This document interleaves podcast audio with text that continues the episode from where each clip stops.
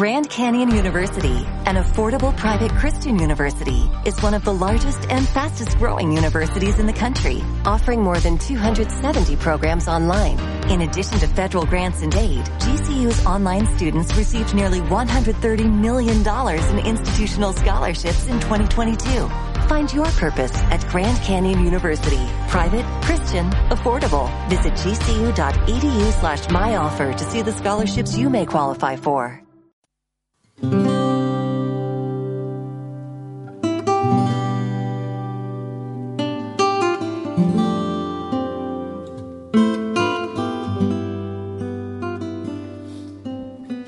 La carta de San Pablo a los Efesios.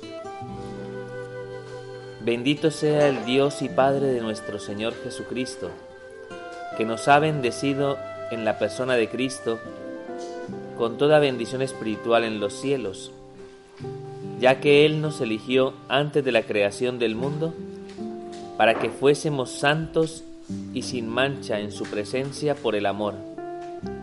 Nos predestinó a ser sus hijos adoptivos por Jesucristo conforme al beneplácito de su voluntad, para alabanza y gloria de su gracia, con la cual nos hizo gratos en el amado, en quien mediante su sangre tenemos la redención, el perdón de los pecados, según la riqueza de su gracia que derramó sobre nosotros sobreabundantemente, con toda sabiduría y prudencia. Nos dio a conocer el misterio de su voluntad, según el designio que se había propuesto realizar mediante Cristo y llevarlo a cabo en la plenitud de los tiempos. Recapitular en Cristo todas las cosas del cielo y de la tierra. Palabra de Dios te alabamos, Señor. Bueno, después de hacer la reflexión sobre el dinamismo espiritual, ¿no? vuelvo a reiterar ¿no? cómo se da, cómo nace ese dinamismo en nosotros. El Espíritu de Dios viene a nuestro corazón, la gracia increada, ¿no? y por los méritos infinitos por los méritos infinitos de la pasión, muerte y resurrección de nuestro Señor Jesucristo, nos confiere a nosotros, ¿no? por nuestra participación en ese misterio, a través del bautismo, por ese el que se nos da a nosotros el Espíritu Santo, nos confiere ese dinamismo, ese organismo espiritual, ¿no? ese hombre nuevo que quiere predominar ¿no? en nosotros dejando a un lado el hombre viejo a través de ese combate del que hemos hablado, ¿no? ¿De acuerdo? Pues ese dinamismo tiene un principio vital, tiene unas potencias, ¿no? Una fuerza y tiene, vamos a decirlo así, un actuar. Entonces, en cada una de esas cosas somos fortalecidos por la gracia, ¿no? La gracia, ¿no? Que nace en nosotros a través de ese dinamismo, le llamamos gracia creada o gracia habitual, las potencias, las fuerzas ¿no? que van encaminadas a que se desarrolle en nosotros la vida de Cristo, que son las virtudes y los dones, y las virtudes teologales y morales, ¿no? ¿De acuerdo? Y luego eh, las gracias actuales que Dios confiere al corazón del hombre en la realización de todas esas acciones que podríamos denominar acciones crísticas, ¿de acuerdo? La consecuencia, el efecto que produce ese organismo espiritual en nosotros lo denominamos normalmente la santidad. ¿De acuerdo? O sea, la santidad vendría a ser, de algún modo, el resultado, el efecto del trabajo del dinamismo espiritual en nosotros. Y como todo lo que hemos hablado, ¿la santidad es fruto de nuestro esfuerzo entonces? No. Si es efecto del trabajo de ese dinamismo espiritual en nosotros, a través de la presencia, ¿no? de la gracia y el don de Dios a través de la inhabitación de Dios en nosotros, ¿no? Por el Espíritu Santo que se nos ha dado, pues eso es lo que produce como consecuencia que participemos de la vida de Dios, porque según las Sagradas Escrituras, el único santo es Dios. ¿De acuerdo? No llaméis santo más que a Dios, le dice Jesús en un momento a uno de sus interlocutores. Entonces, ¿cómo es que en algún determinado momento nosotros ¿no? podemos ser llamados también santos? ¿no? De hecho, es muy curioso que en toda la palabra de Dios, especialmente en el Nuevo Testamento, estoy haciendo referencia a San Pablo, cuando se habla de la iglesia, cuando se habla de los cristianos, normalmente utiliza el adjetivo de los santos, ¿no? Por ejemplo, en la carta a los Corintios, donde se habla de la, de la colecta necesaria para apoyar ¿no? a las primeras comunidades cristianas, se habla de esas comunidades cristianas como la comunidad de los santos. ¿De acuerdo? No entendiendo aquí la santidad, evidentemente, como el reconocimiento de las virtudes heroicas de aquellos que la Iglesia ha considerado, considera que son santos, ¿no? Y, digámoslo así, ejemplo, ¿no? En nuestra, en nuestra, en el itinerario y en el desarrollo de nuestra vida espiritual, sino que ya de por sí, todos y cada uno de nosotros, en virtud de la gracia, digamos, vivimos un proceso de paulatina santificación. Pues como Javi ayer, me ha acordado que Javi me hablaba de la divinización, ¿de acuerdo? Que es un concepto de los padres de la Iglesia, haciendo referencia fundamentalmente al proceso y al desarrollo de la vida cristiana, pues ese proceso de divinización tiene que ver con esto que estamos hablando, ¿de acuerdo? Que el Espíritu Santo, evidentemente, al reproducir la vida de Cristo en nosotros, nos va divinizando, va conformándonos según la vida de Dios. ¿Y por qué lo hace? ¿Cuál, ¿Cuál, es la razón por la cual el Espíritu Santo realiza esa obra de santificación? Porque en el fondo nuestro corazón ha sido creado para participar de esa vida. ¿De acuerdo? O sea, en la medida que el corazón va asumiendo los rasgos, los mismos sentimientos y pensamientos de Cristo por esa obra del Espíritu Santo en nosotros, de esa manera el corazón se reconoce, vamos a decirlo así, ¿no? Se reconoce. Es como cuando en algún determinado momento yo tengo un talento que nunca he hecho fructificar y de repente lo pongo en ejecución, ¿no? ¿Me explico? A lo mejor alguno de vosotros tiene la gracia o tiene el don de la pintura, ¿no? ¿Me explico? Pero trabaja en la oficina de correos. Y está todo el día atendiendo y haciendo y en fin, pero nunca y de repente algún día, pues por lo que sea, coge un lienzo, se sienta en un lugar y empieza a pintar y qué siente su corazón? Su corazón siente emoción, ¿no? En algún momento, porque estás haciendo algo, ¿no? algo que es inherente ¿no? a, tu riqueza, ¿no? Te estás descubriendo, te estás dando cuenta de algo que estaba en ti y que no habías de alguna manera eh, hecho, que esa potencialidad nunca la habías desarrollado, nunca habías tenido la oportunidad de convertirla en acto, ¿de acuerdo? Entonces, cada vez que nosotros se reproduce la vida de Dios, nuestro corazón inmediatamente es como si vibrara, vamos a decirlo así de esta manera. Eso es lo que entendemos de la escena de la transfiguración cuando los apóstoles dijeron, qué bueno es estar aquí. Hagamos tres tiendas, ¿de acuerdo? Que lo que quiere significar de esa manera es que el corazón del hombre está hecho para contemplar la gloria de Dios. Cuando Cristo se manifiesta glorificado en medio de los suyos, en ese momento los tres apóstoles, Pedro, Santiago y Juan, digamos, es como si el corazón dijera, es aquí donde quiero estar, es aquí donde quiero encontrar, ¿no? Mi morada, ¿no? Es aquí donde tiene que descansar realmente mi corazón, ¿de acuerdo? Y es hermoso considerar eso, ¿no? Porque a fin de cuentas es darle a nuestro corazón lo que nuestro corazón siempre ha buscado. Por eso Dios siempre, de alguna manera, procura el bien de los suyos. Ayer cuando hablábamos ¿no? de la dinámica de la gracia, cuando hablábamos del trabajo de la virtud, del trabajo de los dones, ¿no? aunque de alguna manera para nosotros ese trabajo de virtud y ese trabajo de los dones siempre represente ¿no? un proceso de purificación en nuestro interior, siempre de alguna manera Dios quiere lo mejor, ¿de acuerdo? Tiene que de alguna manera, ¿no? Evidentemente, luchar contra nuestras resistencias. Ayer lo veíamos, ¿no? No sé, creo que les he planteado en cada uno de los ejercicios de confrontación, o sea, los ejercicios de, de, de escrutinio, o sea, os he pedido que hagáis como, como mm, tanto en la mañana como en la tarde, como que generéis compromisos muy concretos frente a cosas concretas, ¿no? De las que hemos hablado, ¿no? ¿De acuerdo? En un principio creo que en la mañana os pedía, ¿no? Plantearos compromisos para ser más agradecidos, ¿no? Con el amor de Dios Padre, ¿no? Para, de algún modo, como lo recuerdo muy bien, para ser más sensibles, ¿no? Al amor de Jesucristo, evitando todo aquello, ¿no? Que impide el desarrollo de la vida de Cristo en mí y para ser más dóciles a la acción del Espíritu Santo, ¿no? En la promoción de una vida virtuosa, ¿no? Eventualmente sabiendo que se van a producir resistencias en nuestro interior, ¿no? ¿De acuerdo? Entonces, yo creo que es importante en algún determinado momento que eh, asumamos como esa disposición ¿no? de parte nuestra, ¿no? para que nuestro corazón se encuentre a sí mismo, para que se pueda descubrir, para que encontremos realmente la razón de nuestra dignidad y sepamos qué es lo que realmente nos define, ¿de acuerdo? Porque a nosotros no nos define nuestra historia, mucho menos nuestro pecado, ¿no? ¿De acuerdo? No nos define, digamos, eh, las categorías que en algún determinado momento el mundo ofrece para que una persona se sienta plena o se sienta realizada, ¿no?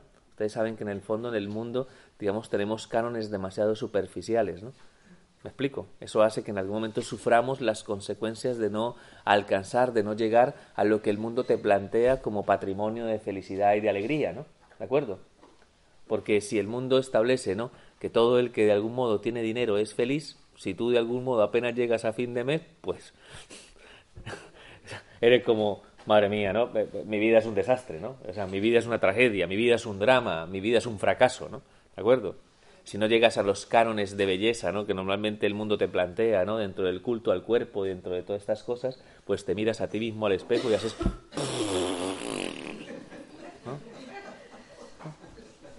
Tal cual. Pero mira esto. ¿Y, ¿y por qué me cuelga ahora todo? y esto por porque en el fondo no, no aceptamos, ¿no? No aceptamos realmente lo que somos, porque de alguna manera estamos sometidos a un criterio de definición que es erróneo. Hay muchas personas incluso que sufren como consecuencia de su propia flaqueza y debilidad, porque se sienten en, en ese aspecto como derrotados, ¿no? como aplastados como consecuencia del peso de la culpa. Ni en eso, de algún modo, ¿no? debemos encontrar la definición de lo que somos realmente lo descubrimos en la manera, en la medida que Dios vive en nosotros. ¿no? Ahí es donde nos descubrimos realmente como lo que somos. Somos hijos y verdaderamente lo somos. Quien se sabe hijo, ¿cómo se sabe? Amado por el Padre y se sabe de alguna manera, ¿no? Enriquecido por su vida y entiende y comprende la hondura de su riqueza, de tal forma que es capaz de transmitirla y comunicarla. ¿De acuerdo? Por eso yo considero que la santidad es fundamentalmente un don, ¿no? Es una gracia que hemos recibido de Dios por la participación en su vida. ¿De acuerdo? Por tanto, olvidémonos de la consideración de la santidad como algo que nace fundamentalmente de nuestro esfuerzo. ¿De acuerdo? Eso no quiere decir, como dice San Agustín, que el Dios que te creó sin ti no te, no te salvará sin ti, ¿no? Porque alguien puede decir, ah, la santidad es una gracia. Ah, aquí la estoy esperando. No, porque en el fondo ¿no? O sea, no se trata en algún momento de que, de que entendamos esto desde un cierto pietismo, ¿no? desde, unas, desde un cierto pasotismo, ¿no? en el que de alguna manera como que es simplemente como por osmosis, ¿no? que de repente ¿no? entra la gracia en mí. ¿no? O sea, necesitamos una disposición, ¿de acuerdo? O sea, necesitamos abrir las puertas de nuestro corazón para que se manifieste esa gracia en nosotros. Por eso, ¿no? Por eso entendemos que hay que poner unos medios, para que esa disposición sea posible. ¿De acuerdo? O sea, hay una lluvia de gracia y de bendición, pero tienes que quitarte el traje de neopreno y tienes que salirte, ¿no? Para que la lluvia te empape. La disposición está en ti. La lluvia tiene su eficacia, pero necesita tu corazón estar abierto, ¿no? Para que esa gracia sea operante en ti. ¿De acuerdo? Entonces eso es un poco lo que el Señor quiere ¿no? desarrollar en nosotros. Cuando hablamos fundamentalmente de la santificación, hablamos de ese propósito. ¿De acuerdo? ¿Vale? Entonces, eh, normalmente en la vida cristiana, cuando se habla de santificación, normalmente nos hacemos la pregunta, ¿qué tenemos que hacer? Que es una pregunta que le hace un joven a Jesucristo en algún momento en el Evangelio. ¿Qué tengo que hacer para alcanzar la vida eterna? ¿no?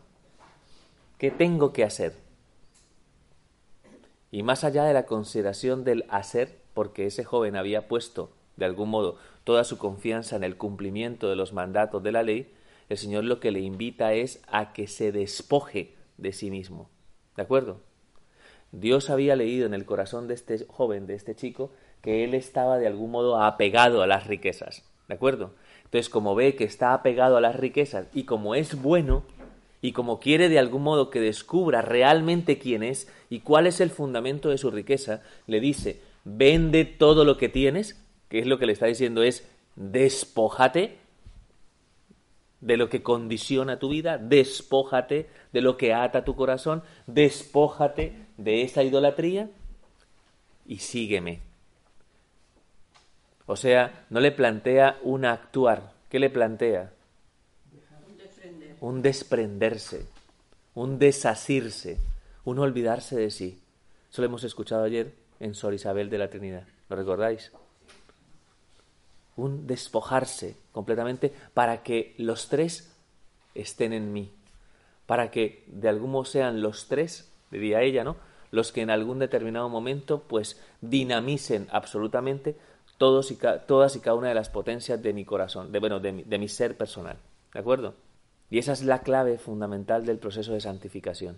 Por eso cuando nos enfocamos en el hacer, normalmente viene una de las tentaciones más grandes que podemos experimentar, y es el de la soberbia espiritual, ¿no? Considerar que de algún modo somos nosotros los que estamos logrando, ¿no? esta santificación con nuestro propio esfuerzo o con nuestros propios méritos. Y no tiene sentido. Además, que Dios es consecuente con lo que pretende y quiere de todos y cada uno de nosotros cuando purifica nuestro corazón, porque Él sabe exactamente de lo que necesitamos ser desprendidos y sabe de lo que tenemos necesidad. ¿De acuerdo? Entonces, por esa razón, al joven rico le ve, ¿no? Realmente cuál es el problema que le impide realmente, ¿no? alcanzar esa plena participación en la vida de Dios. Su problema es el dinero, ¿no? Bueno, su amor al dinero en cada uno de nosotros, de algún modo, se dan ese tipo de falsas seguridades y de idolatrías. ¿De acuerdo? Entonces, ¿qué hace el Señor? Cuando yo le digo Señor, ¿no? O sea, pues quiero que de alguna manera actúes en mi vida, pues el Señor de algún modo va directamente ¿no? a aquello de lo que tú tienes necesidad. Y lo que tú tienes necesidad es aquello que el Señor quiere en algún momento trabajar en ti, porque se convierte en tu caballo de batalla, ¿no? ¿De acuerdo? ¿Me explico? Pues a lo mejor alguien no, pues aspira a que en algún determinado momento pues Dios le conceda gracias sobrenaturales, ¿no? dentro de lo que es el contexto y el desarrollo de la vida de piedad y de la vida de, de la vida espiritual, ¿no? En el ámbito de la oración, en el ámbito del sacrificio, en el ámbito de, del servicio, la limosna y el servicio en la caridad, ¿no? Porque a lo mejor tú piensas, ¿no? O le pides al Señor que lo que realmente te conviene en este momento es que el Señor te dé, pues, la gracia de mantener, pues, tu, rectitud y tu disposición de ir a buscarle en el Santísimo, de orar, etcétera, etcétera, y puede ser que Dios quiera trabajar algún aspecto distinto de tu vida, que es donde realmente a lo mejor eres débil y frágil, ¿no? No donde tú de alguna manera te sientes más seguro y eres fuerte. ¿Me explico? O sea, por eso hay que de algún modo sintonizar, hay que de alguna manera plantear realmente qué es lo que Dios quiere trabajar en mí. No, es que Dios Señor, yo te pido que me des un corazón generoso para poder servir a los demás, para poder ponerme al servicio de los pobres, para poder hacer más obras de misericordia. Bueno, pero antes de eso, ¿no sería más consecuente que trabajaras tu humildad, por ejemplo?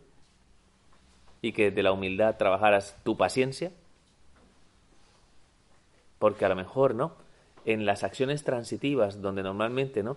Procuramos desarrollar toda nuestra vida cristiana, digamos, para muchas personas es muy bueno, fácil entre comillas, ¿no? Digamos, dedicarnos al servicio de los pobres, de los necesitados y no atender las necesidades del prójimo, o sea, del que está a mi lado, ¿no? Mi marido, mi esposa, mis hijos, etcétera, etcétera. ¿No es mucho más consecuente en algún momento que el Señor, ¿no? Te pida, ¿no? Que el trabajo de crecimiento y de maduración esté en aquello en lo que tú tienes necesidad de ser fortalecido? Yo le estoy pidiendo la gracia al Señor de la oración para estar más horas al frente del Santísimo Sacramento. Sí, pero también te está esperando tu familia en casa, que lo sepas. ¿eh? Uy, no, pero es que allí pierdo la paz.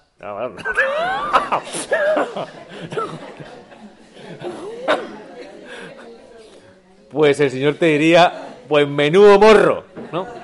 ¿no? Porque en el fondo tu lugar y tu encuentro precisamente con el Señor, ¿no?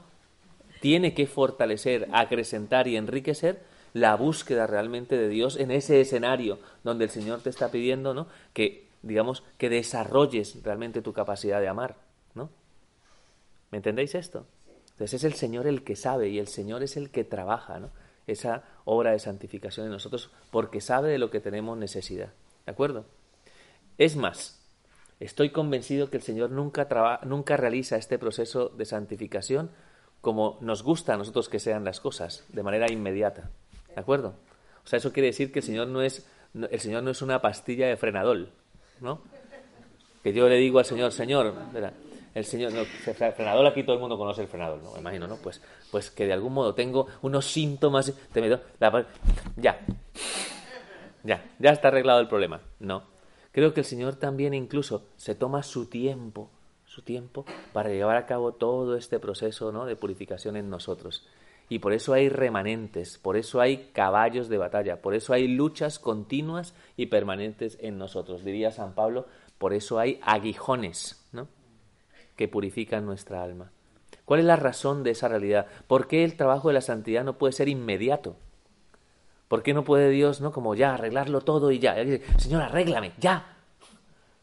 ¿Qué te cuesta a ti si eres todopoderoso.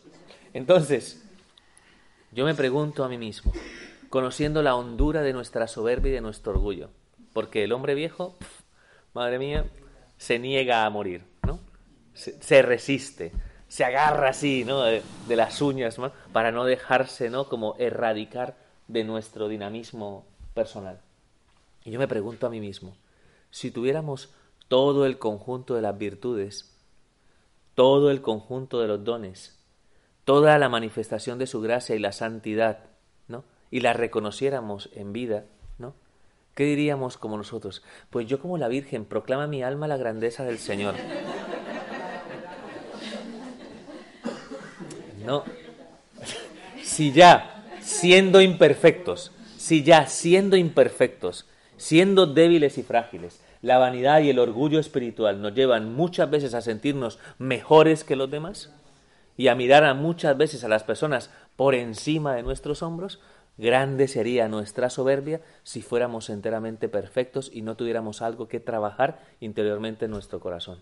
Por eso Dios dilata el proceso de santificación y hace que en algún momento seamos conscientes de nuestra necesidad. Por eso el signo de la flaqueza, ¿no? el aguijón en la carne, siempre permanece. Siempre.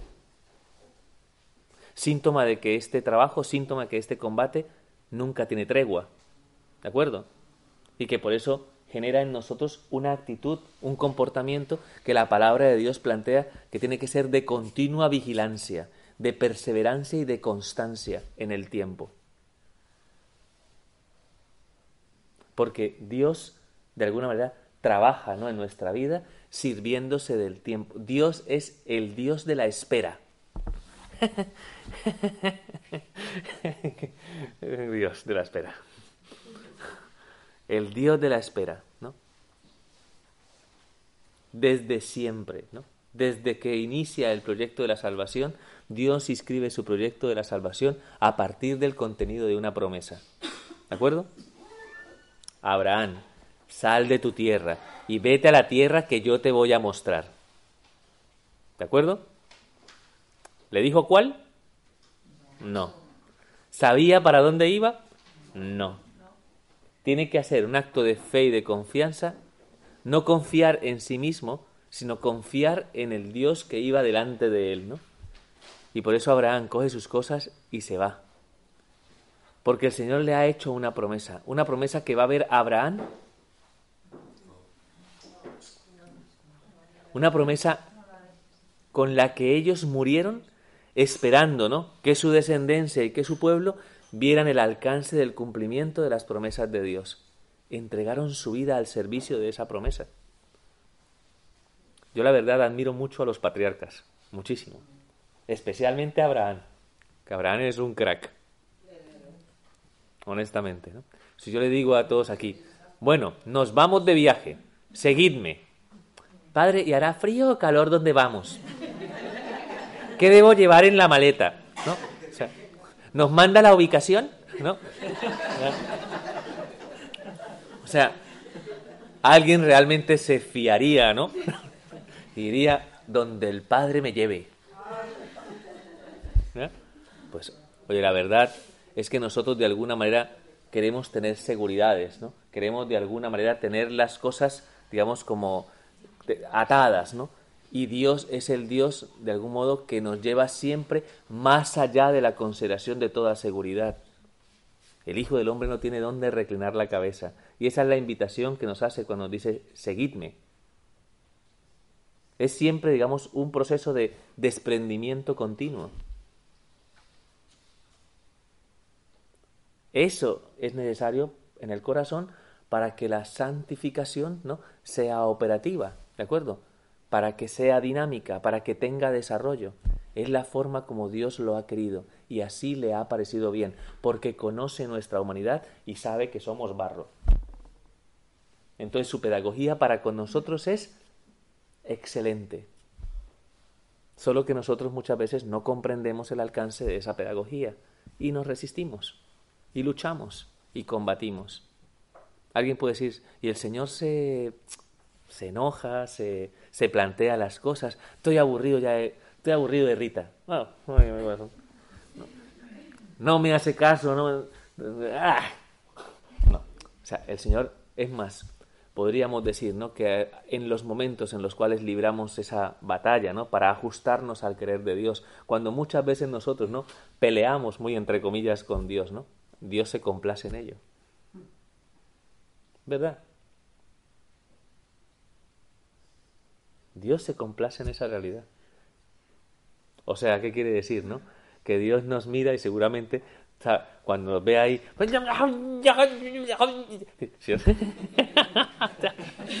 ay, mis hijos, ay, mis hijos. No les pasa con los... a veces, ¿no?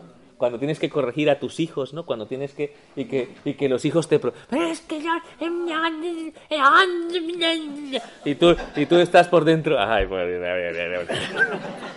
ay, ya aprenderás, no te preocupes. No sé si me entiendes, ¿no? Hay como una especie de como de complicidad en esa realidad, ¿no? ¿De acuerdo?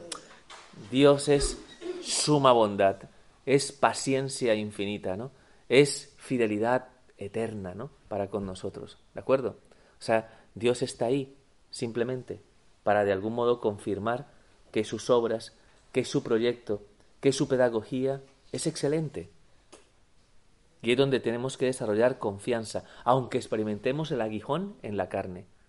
Creo que eso es necesario para nuestra humildad, necesaria para que en algún momento nos acerquemos ante Dios con el corazón contrito y humillado, que no seas como el fariseo del templo, sino que seas como el publicano en el templo. ¿No sé? ¿Recuerdan la escena del Evangelio? Bueno, pues cuando hablamos de justificación, ¿no? Dice el Señor, ¿no? Que aparece el fariseo en el templo, Señor, te doy gracias porque rezo todos los días, porque practico ¿no? el ayuno, porque doy limosna y porque especialmente no soy como el desgraciado publicano ese que está ahí atrás, ¿no? ¿no? No sé si me entienden, ¿no? Se creía justo delante de Dios y se presenta delante y de pie, ¿no? Delante y de pie, ¿no? En la presencia del Señor. Y dicen que el publicano, pecador público, ¿no? o sea, porque eran de algún modo considerados, digamos, al mismo nivel de las prostitutas. O sea, tú imagínate cómo era visto un publicano en aquel tiempo, en tiempo de Jesús, un recaudador de impuestos, pues se hace en el asiento de atrás, en el último asiento, ¿no? Allí en la parte de atrás ¿Dónde está Anaya? y no está de pie, ¿cómo está? Está postrado, ¿no? Está postrado, es una actitud humilde, ¿no? O sea, pone. Rostro en tierra, ¿no? Y le dice al Señor, Señor, o sea, ten misericordia de mí porque soy un pecador. Toma conciencia de su flaqueza y de su debilidad. Toma conciencia, ¿no? Evidentemente, de lo que le ata y le condiciona el corazón. Y lo único que hace es pedirle al Señor que le asista, que le ayude, que le, que, le conceda la gracia de la salvación en medio de su propio drama, ¿no? ¿De acuerdo? Y cuando dice el Señor en la parábola, termina de decir la parábola, dice, ¿cuál creéis que se fue justificado a su casa? Y dice, el publicano que no es precisamente ¿no? el que se creía justo delante de Dios, sino el que se creía necesitado de la misericordia de Dios porque tomaba conciencia de su propia, digamos, de su propia, de su propio combate interior, ¿no? De su propia limitación. Entonces, ¿es bueno que tengamos un aguijón en la carne? Yo quiero que el Señor me lo quite, ¿no? ¿Y qué le dijo el Señor a San Pablo? Algo de este retiro. Te basta mi gracia. Te basta mi gracia. ¿quién me librará de este cuerpo de muerte? ¿No? De San Pablo. La respuesta es fundamentalmente el Señor, ¿no? Que todo lo transforma, que todo lo edifica, que todo lo reconstruye, ¿no? Se encargará de llevar a cabo el cumplimiento de esa tarea. Ten paciencia y Dios obrará a su modo, a su tiempo, en su momento.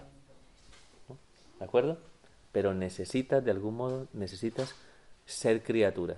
Necesitas tomar conciencia del alcance. Por eso el Señor, de algún modo, prolonga, extiende ese trabajo en nosotros. ¿De acuerdo?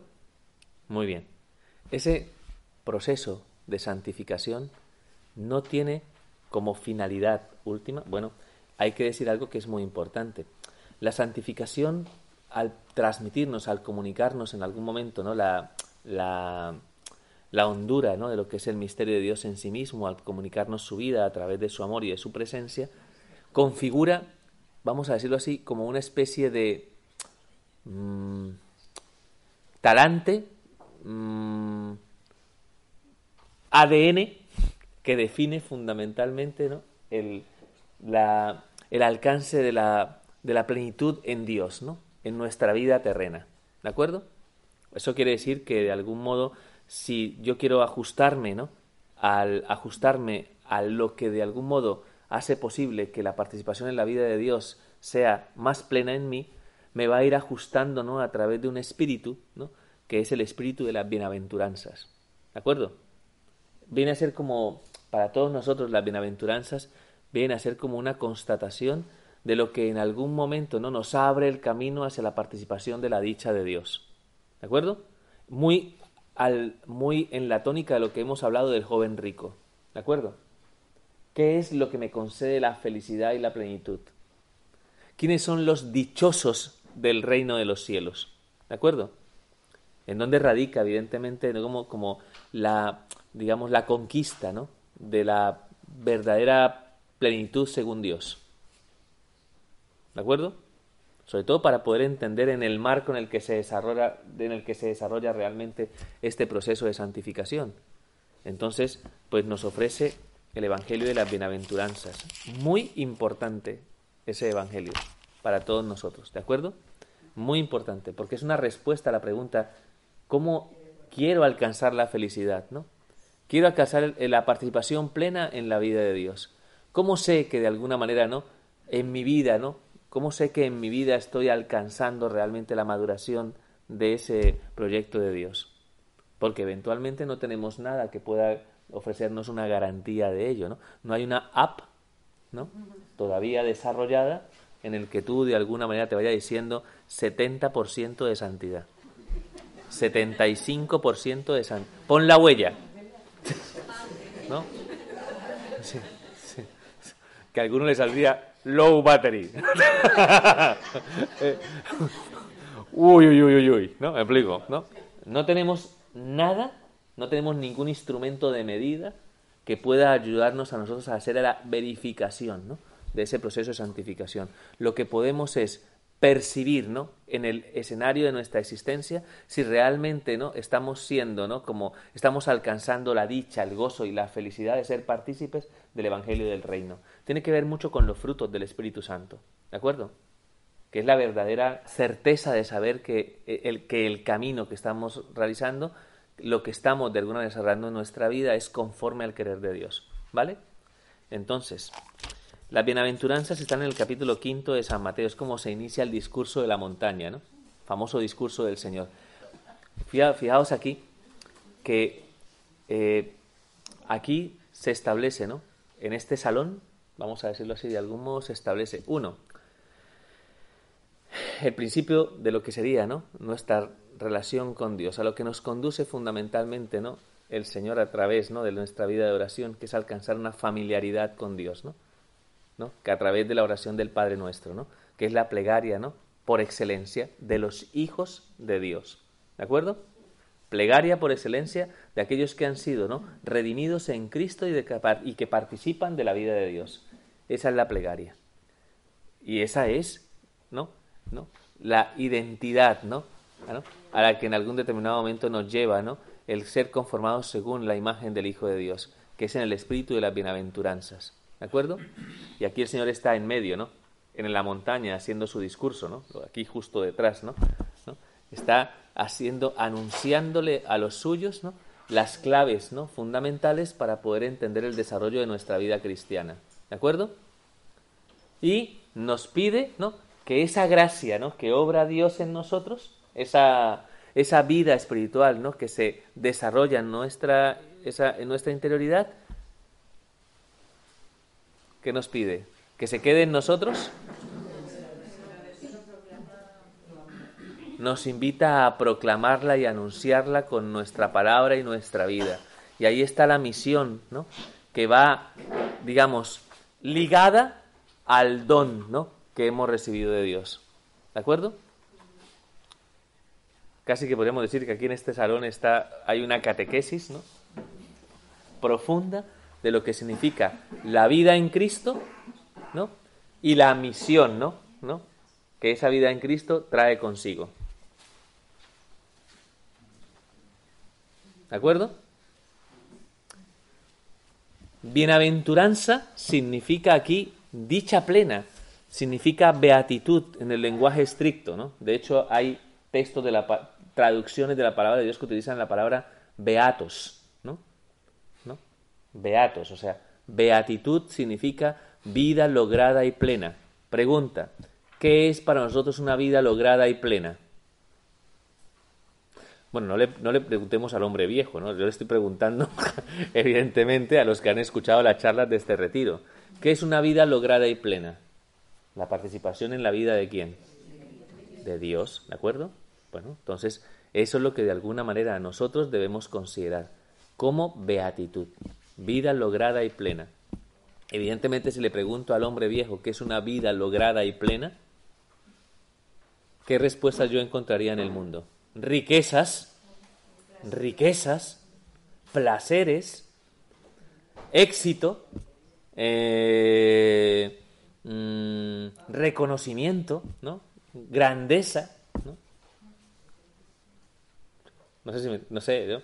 Eh, cuando hacen propaganda de las loterías, normalmente, ¿no? Pues las propagandas de las loterías siempre como que elevan la consideración de, de lo extraordinario en el hombre, ¿no? Entonces te, te presentan un escenario de un yate, el, eh, no sé, una isla paradisíaca, eh, un montón de suculentos manjares y banquetes. Veo que algunos hacen una cara así como... Ah, el hombre viejo, el hombre viejo, ¿no? El hombre viejo, ¿no? Está ahí, siempre latente. Eso es lo que de alguna manera se plantea como identidad, ¿no? De la felicidad según el mundo. ¿De acuerdo? Que es totalmente falsa, efímera. ¿De acuerdo? Es una falacia en sí misma, en su propia realidad, ¿no? Todo eso no concede al hombre la felicidad, porque nada de eso llena la expectativa de lo que él realmente el corazón espera. ¿De acuerdo? Por más que intentes eternizar todos y cada uno de esos elementos, ¿no? Te das cuenta que la vida, ¿no? La vida misma, ¿no? Que tiene una pedagogía extraordinaria, pues nos enseña que esa realidad al final se diluye entre nuestras manos y envilece el corazón. ¿Me explico? No penséis que por el hecho de que seamos pobres, el sentido de que no tengamos a lo mejor tantas riquezas, de alguna manera no signifique que no estuviéramos tentados como de algún modo no están tentados muchos que tienen muchísimo, no, muchísimos bienes, ¿no? ¿no? Que no te pase lo de aquel hombre que dijo, si me gano la lotería, ¿no? ayudaré a los pobres del mundo, ¿no? Y se, la, y se la ganó y le preguntaron, ¿y vas a ayudar a los pobres del mundo? Sí, al pobre de mí.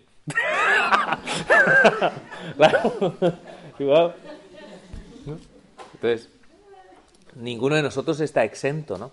A caer en la tentación de considerar la felicidad desde esa perspectiva, ¿no? Y esa es la identidad que nos ofrece el mundo. Identidad, repito, superflua. Identidad que de alguna manera no nos da libertad, sino que nos esclaviza. Identidad que produce un enorme sufrimiento en nuestro corazón. Si te defines por eso, estás condenado a ser un desgraciado o una desgraciada. Si eso es lo que define tu vida pero con, con autoridad, ¿no? Te lo digo. no vas a alcanzar la felicidad. Aunque, aunque, aunque se vislumbre ¿no? como algo extraordinario. Será efímero, ¿no? Y te generará una esclavitud, porque dependerás fundamentalmente de ello. ¿Me explico? Por eso normalmente los ricos, ¿no? Normalmente siempre despilfarran, ¿no? Es normal, ¿no?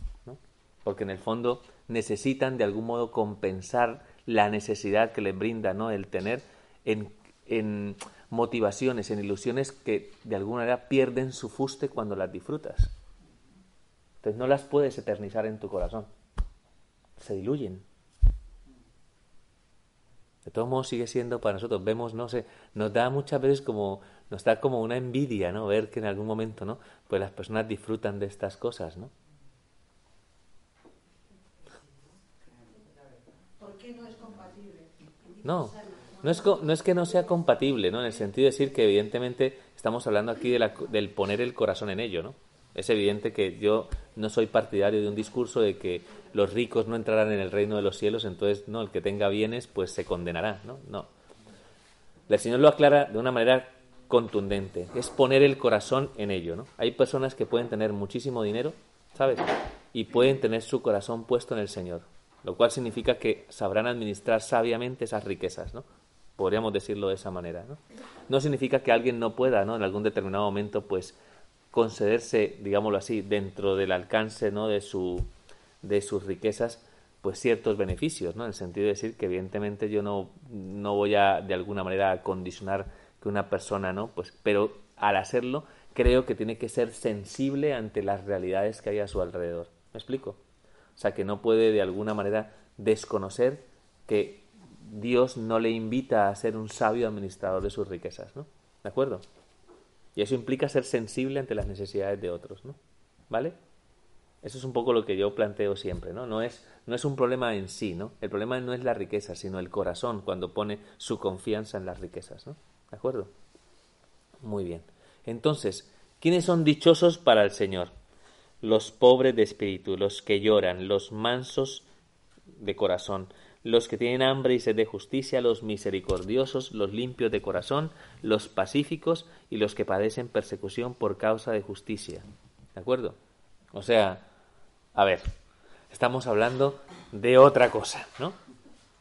Estamos hablando de otra circunstancia. ¿Por qué son dichosos los pobres de espíritu? Dice la palabra exactamente, dichosos los pobres de espíritu porque de ellos es el reino de los cielos, ¿no? ¿De acuerdo?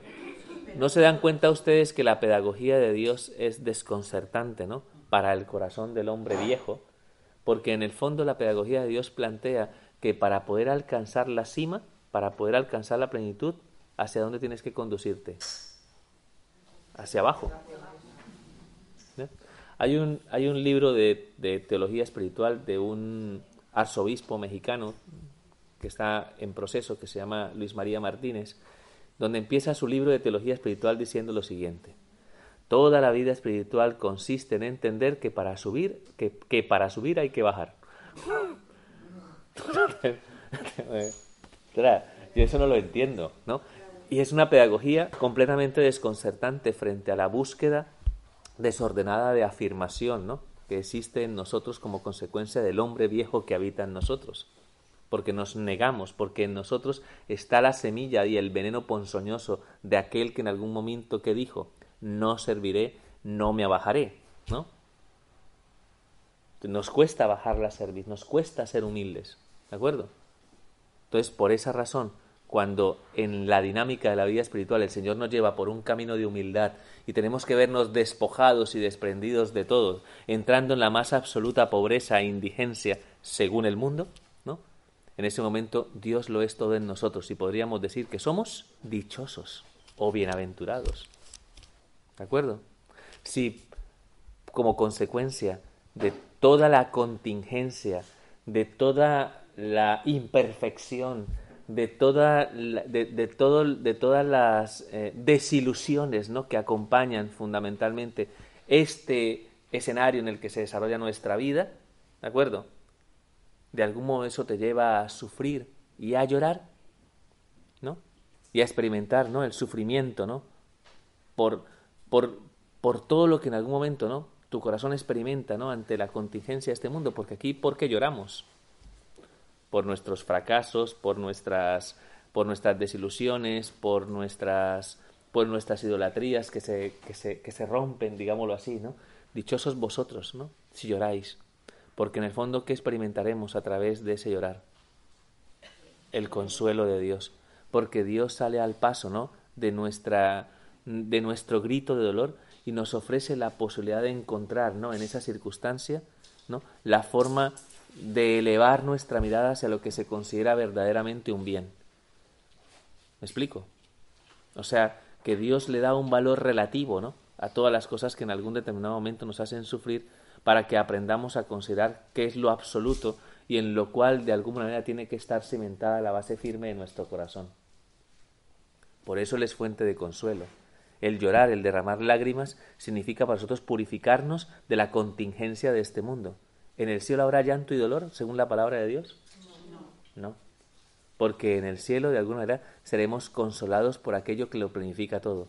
En este mundo, ¿no? Lloraréis, dice el Señor, pero en el otro, ¿no? Os alegraréis. ¿Recordáis esta? ¿No? No sé, eh, recuerdo mucho, recuerdo mucho la situación del rico Epulón y Lázaro, ¿no? ¿Recordáis, no? Sí. Eh, en, esta, en este texto de la palabra de Dios del rico Epulón y Lázaro, o sea, Lázaro disfruta, ¿no? O sea, te lo imaginas en la mesa con los banquetes, ¿no? ¿Me explico? Y, y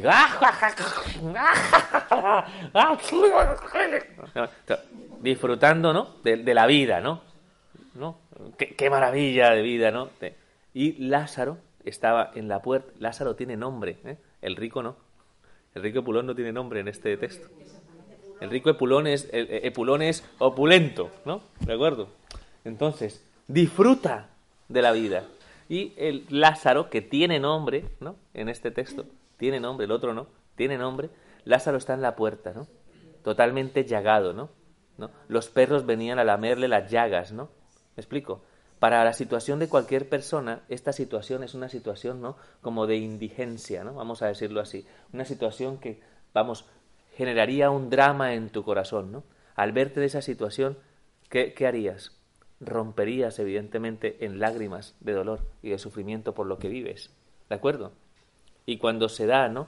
La recompensa del reino, ¿no? Cuando se manifiesta, ¿no? El Señor le dice al rico de Pulón, no tanto Digamos, aquí no hay que entenderlo como lo que hablábamos ahora, ¿no? No es que en algún momento, ahora no, no nos podemos, no, no se trata en algún momento de que dramaticemos las cosas y que las leamos de una manera inadecuada. Lo que el Señor quiere decir aquí es que esa circunstancia que te lleva a ti a buscar una felicidad falsa, ¿no? Lo que condiciona es fundamentalmente un corazón que al final va a sufrir las consecuencias de eso, ¿no? ¿De acuerdo? Porque vas a tener vacío en tu corazón. Mientras que el corazón de Lázaro, que sufría, no tenía más remedio que encontrar seguridad en quién. Poner su confianza en quién. En Dios. Que es donde él experimenta el consuelo en su situación. Por eso él abraza, ¿no?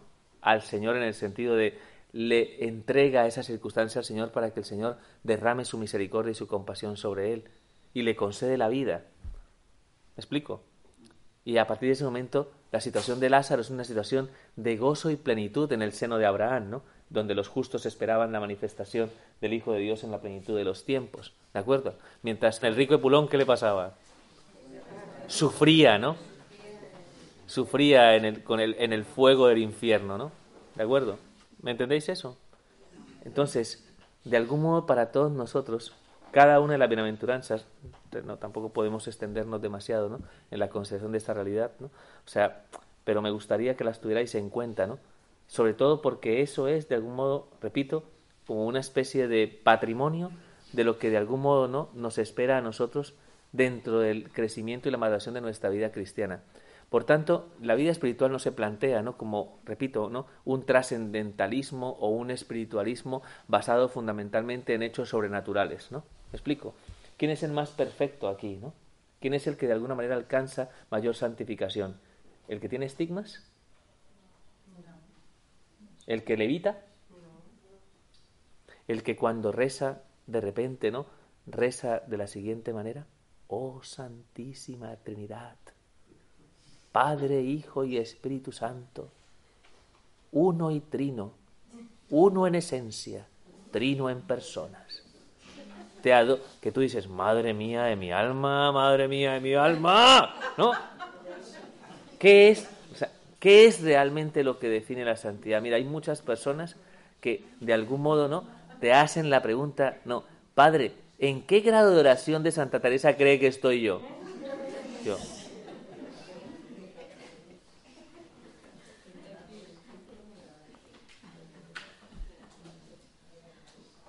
No dejéis engañar por esa falacia y por la búsqueda de cosas extraordinarias. ¿De acuerdo? Porque ahí os perdéis y os dejáis arrebatar, ¿no? Repito, la gracia de Dios por una vanidad espiritual que va a ser difícil de reconocer, digamos, de entrada. No busquéis lo extraordinario. Lo extraordinario es un don, no es el resultado de una búsqueda. ¿Me explico? Por tanto, si te levantas todas las mañanas mirando tus manos y diciendo, ya casi me saldrán, vas muy mal encaminado, muy mal encaminado. Lo que realmente no garantiza, garantiza en ti, en tu corazón, el reconocimiento de la obra de la santidad es esa dicha, ese gozo, que encuentres paz, que encuentres alegría, que encuentres adhesión de corazón en el espíritu de esas bienaventuranzas, que están directamente relacionadas con los frutos del Espíritu Santo. ¿De acuerdo? Es lo que nos permite decir, aquí hay santidad. Realmente aquí, aquí se está manifestando realmente Dios. Y es atrayente por su propia naturaleza. Sabéis que el signo a través del cual se nos, se nos confiere ¿no? Las, la, la consagración para ser santos el día de nuestro bautismo es el crisma. O sea, en el día, en el día del bautismo suceden dos, hay dos unciones que representan fundamentalmente la gracia y el don del Espíritu. La primera de las unciones es un exorcismo. A algunos se le, se le notará menos, pero, ¿verdad, Pero en el fondo, lo primero que recibimos en el bautismo es un exorcismo, apartar el mal para que venga a morar Dios a través de su espíritu en el corazón. Entonces eso es un sello ¿no? que se produce a través de un óleo que es el óleo de los catecúmenos. ¿De acuerdo? Y luego viene la unción con el crisma, que es una oración de consagración. Lo que hace santo algo. Aquí se consagra, en la iglesia se consagra el altar, se consagra el cáliz, se consagra la patena, se, ¿me explico? Son consagrados porque de alguna manera, ¿no? Contienen, ¿no? El don de Dios, ¿no? Podríamos decir que son santos, ¿no? Son el lugar, ¿no? La iglesia, el altar, es un lugar santo. Ha sido consagrado y se consagra con el crisma. ¿De acuerdo? Pues nosotros también fuimos consagrados con el crisma. Y ese crisma tiene una peculiaridad. Tiene olor. Es perfumado. ¿Por qué una mujer utilizaría perfume? Padre, los hombres también son vanidosos utilizan perfume. ¿Por qué un hombre y una mujer utilizan perfume? Para disimular que no me he bañado en siete días. No. El perfume tiene una función primordial para nosotros. Atraer. Atraer. Porque es agradable. Y cuando es algo agradable, ¿qué hace? Atrae como la miel atrae a las abejas, ¿no? De la misma manera, ¿no? Entonces, el crisma está perfumado porque ese perfume quiere representar ¿no? la vida de Cristo en nosotros, la vida de Dios en nosotros. ¿De acuerdo? Es atrayente, por tanto congrega, por tanto hace posible que se pueda poner en práctica eso que vemos en, ese, en, ese, en esa pintura de la pared. Que el proceso de santificación no esté encaminado por su propia naturaleza a que de alguna manera tú alcances como una especie de perfeccionamiento, ¿no? En tu singularidad, en tu individualidad, que te lleve a compararte con los demás o que te lleve a plantearte como una especie de como de rivalidad, ¿no? Con el prójimo. Todo lo que de alguna manera lleva a la reafirmación de tu ser te lleva de alguna manera, ¿no? A posicionarte frente a los demás. Por eso Dios no tiene, o sea, no utiliza, ¿no? Su dinamismo de gracia para que tú en algún momento te sientas que has alcanzado la perfección explico? en la antigüedad, los monjes ¿no? de Oriente, sobre todo los monjes del desierto, cayeron ciertamente en esta tentación. Entonces, cada, digamos, se iban picando, vamos a decirlo de este modo, ¿me entienden la expresión picarse? ¿No? Se iban picando, ¿no? Se iban picando para ver quién hacía las penitencias más, eh, más extremas, vamos a decirlo así. Hasta llegar a vivir en una columna como los estilitas, ¿no? o sea, no es cuestión de algún modo, ¿no? Como de ver hasta dónde avanzamos, sino la santidad siempre tiene una realidad, ¿no? Que es, mm, que es de alguna manera transitiva, ¿no? Por su propia naturaleza, ¿no? Quiere decir que la santidad es un signo en medio del mundo. Yo creo que les he preguntado ya. Acerca de la expresión ser luz del mundo y sal de la tierra. Y yo, mi padre, pues yo no sé, Yo, yo, le pongo sabor al mundo, soy sal de la tierra, ¿qué significa eso, no? ¿Me explico? O sea, ser luz del mundo y sal de la tierra significa en algún momento entender el alcance de esta misión. A lo que estamos llamados. La santidad se convierte en un signo. Juan Pablo II, a inicios de este siglo XXI, viendo la crisis que se venía encima, porque la vislumbra, se da cuenta que el mundo a pasos agigantados ¿no? está, entrando en una crisis de sentido y de identidad. ¿no? Juan Pablo II llega a decir la expresión, en este mundo tenemos una crisis de santos. explico?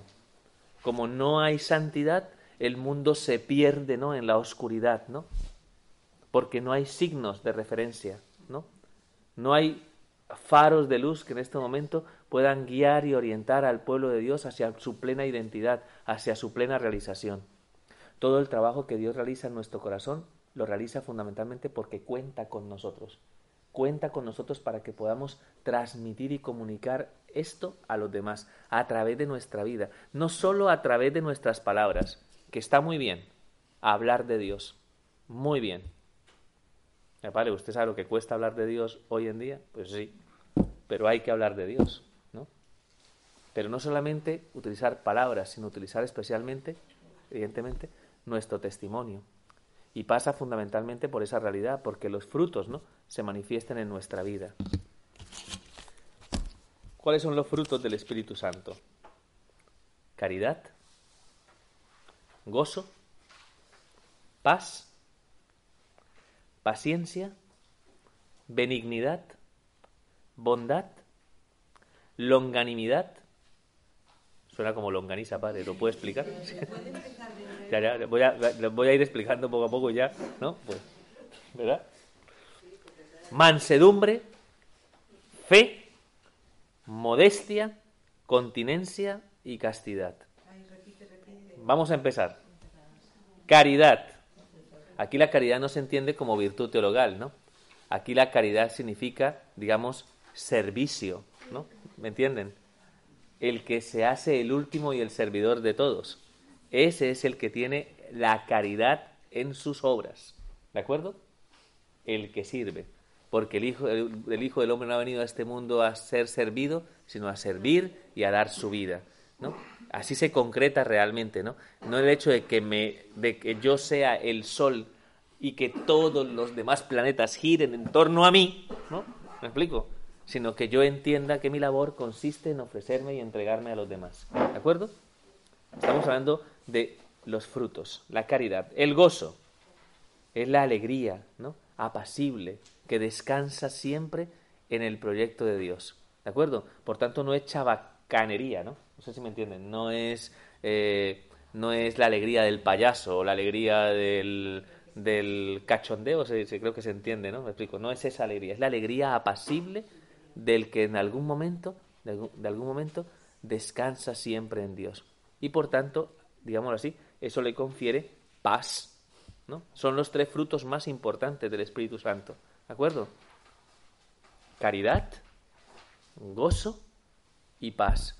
Paz es serenidad, ¿no? En medio de las exigencias de la vida, ¿no? ¿De acuerdo? O sea, no es paz malentendida, ¿no? No es la paz esta de la que hablábamos en estos días, ¿no? Como la ausencia de problemas, ¿no? Sino es paz realmente como sosiego interior. ¿De acuerdo? Con estos tres tendríamos como para... como para de algún modo, ¿no? Confrontarnos ante lo que es el dinamismo de la gracia, ¿no? Me explico, presente en nosotros. Bondad, pues evidentemente, bueno, perdón, paciencia primero, ¿no? O sea, la paciencia, pues yo creo que se entiende, ¿no? Paciencia, pues significa, ¿no? Ser capaces, ¿no? De templar, de no reaccionar, de tener como esa especie como de perseverancia en el tiempo, en la virtud. ¿Me explico? Paciencia. Benignidad.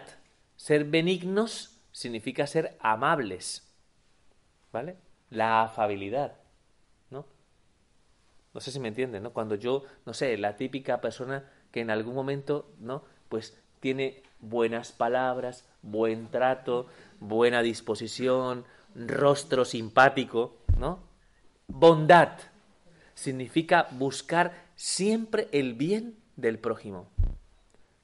La diferencia con la benignidad, la benignidad es, un es en el trato, la bondad es en la intención, en el buscar siempre, ¿no? El bien de los demás. ¿Me explico? O sea, que esa, esa rectitud que me hace ver que en todo lo que yo persigo, persigo el bien. Buscar siempre el bien del otro, siempre el bien. ¿De acuerdo? A veces cuesta, a veces vamos con mala intención, ¿no?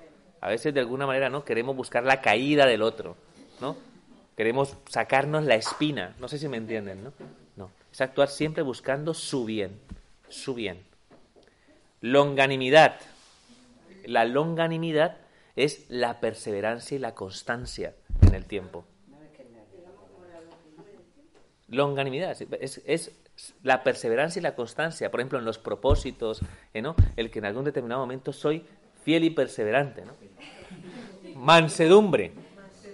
Tiene que ver con la docilidad, con la obediencia, ¿de acuerdo?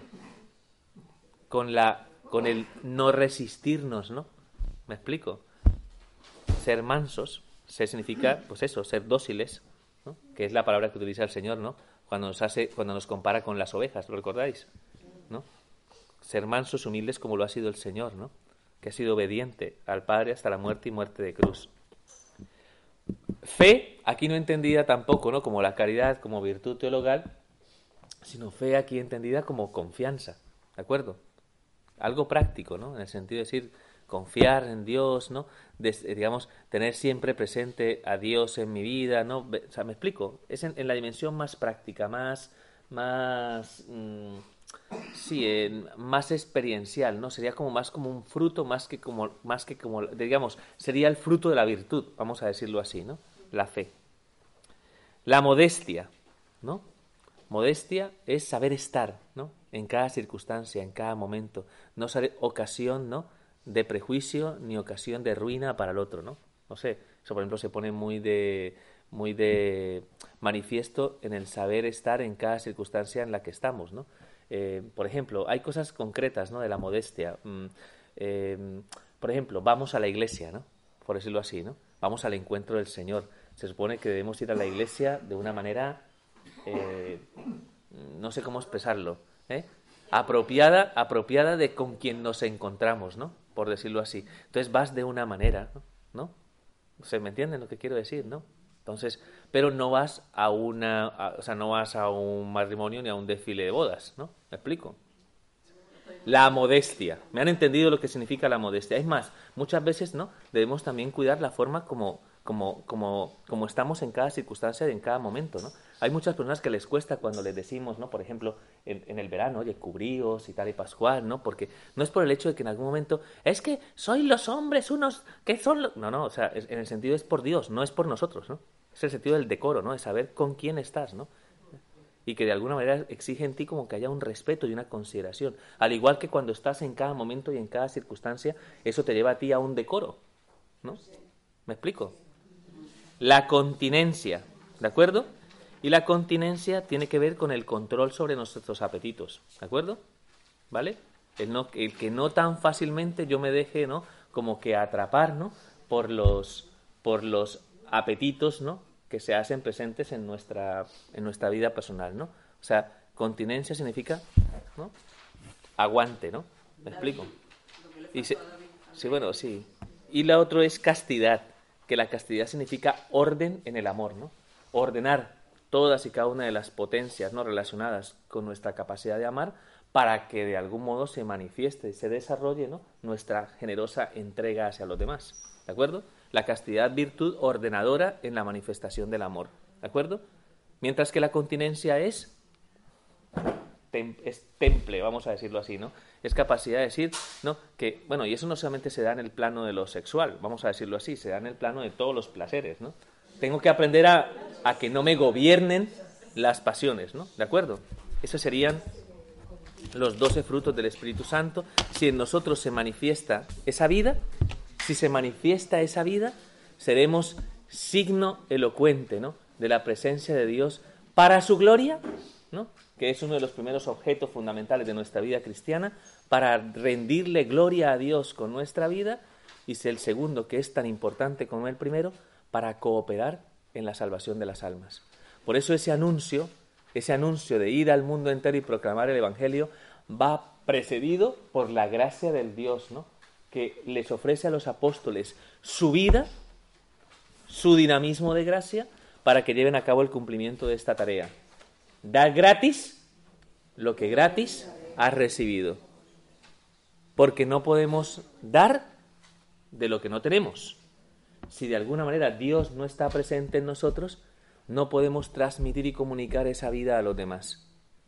Porque no se transmite solo a través de las palabras, ¿no? No solamente es una cuestión intelectual, de enseñar un conocimiento. Se trata fundamentalmente de un estilo de vida muy concreto, que nos da una identidad, somos hijos, y que se manifiesta a través de una forma de afrontar la realidad de la vida de una manera sobrenatural como en el espíritu de las bienaventuranzas, para que se produzcan esos frutos y para que nuestra vida sea ¿no? verdaderamente vida cristiana, que es el objetivo por el que fuimos bautizados. ¿De acuerdo? Entonces, por eso creo firmemente que la aportación ¿no? De todo aquello que nos lleva a renovar la gracia del bautismo es importantísima en nuestra vida. ¿De acuerdo? Es una de las cosas que me gusta de las comunidades. ¿De acuerdo? la, conciencia de lo que implica realmente nuestra vocación bautismal. ¿Cuántos somos bautizados aquí? Todos estamos llamados en algún momento al desarrollo de esa vida cristiana. ¿De acuerdo? Y esa vida cristiana es imposible desarrollarla. Si no es a través, ¿no? De esa firme comunicación de vida que nos ofrecen los tres en nosotros.